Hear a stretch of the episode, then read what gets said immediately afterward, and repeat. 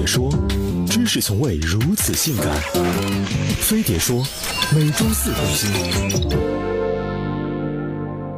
他们开脑洞，亮瞎眼，武力称霸格斗界，回血技能屌炸天。他们侠肝义胆，智慧超群，谈笑间枪炉灰飞烟灭。他们就是超级英雄和抗日奇侠，风云际会间，一个成了偶像，一个却成了偶像。是开了挂的主，为毛待遇如此不同？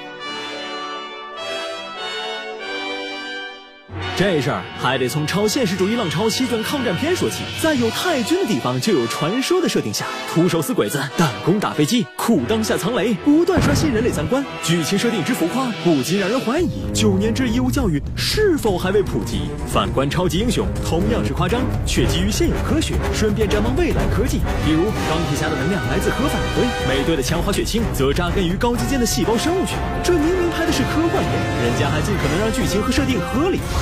反观抗日神剧，明明拍的是基于现实的战争片，却被硬生生整成了科幻史诗。没准下一代理解的抗战，就是中国人把日本人拉到家里揍了十四年还不让走。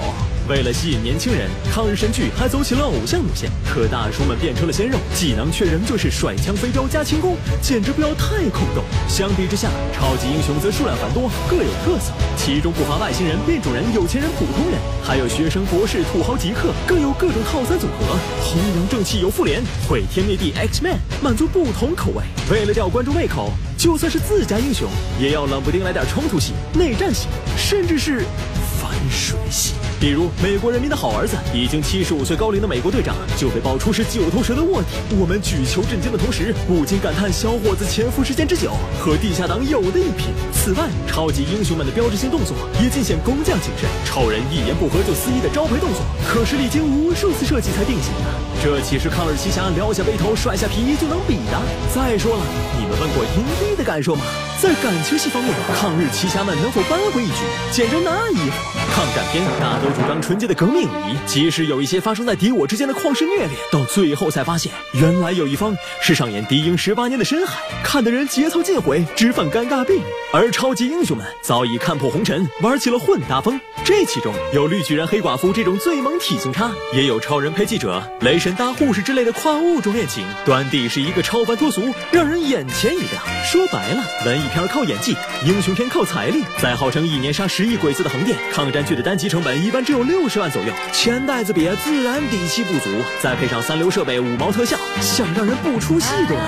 而超级英雄的背后，则有完善的体系和阔绰的金子。你以为你在看超级英雄，其实是在看巨头们直播烧钱呢。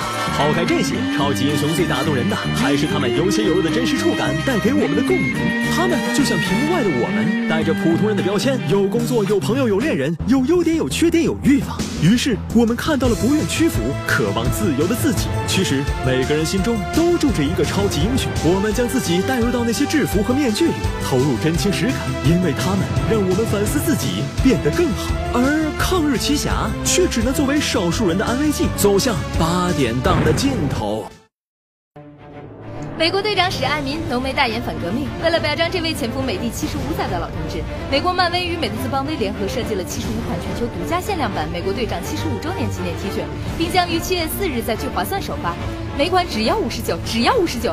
美国队长就在美特斯邦威天猫旗舰店，与你不见不散，超惊喜等你啊！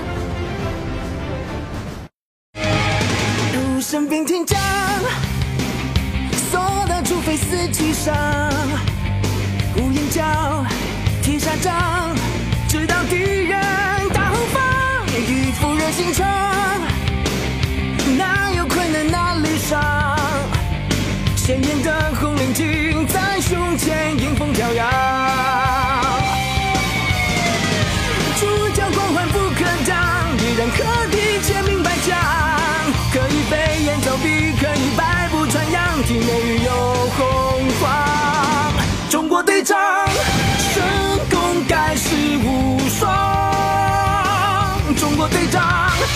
手可挽刀枪。哦耶，中国队长，五刀钢剑上扛，中国队长，此志在此，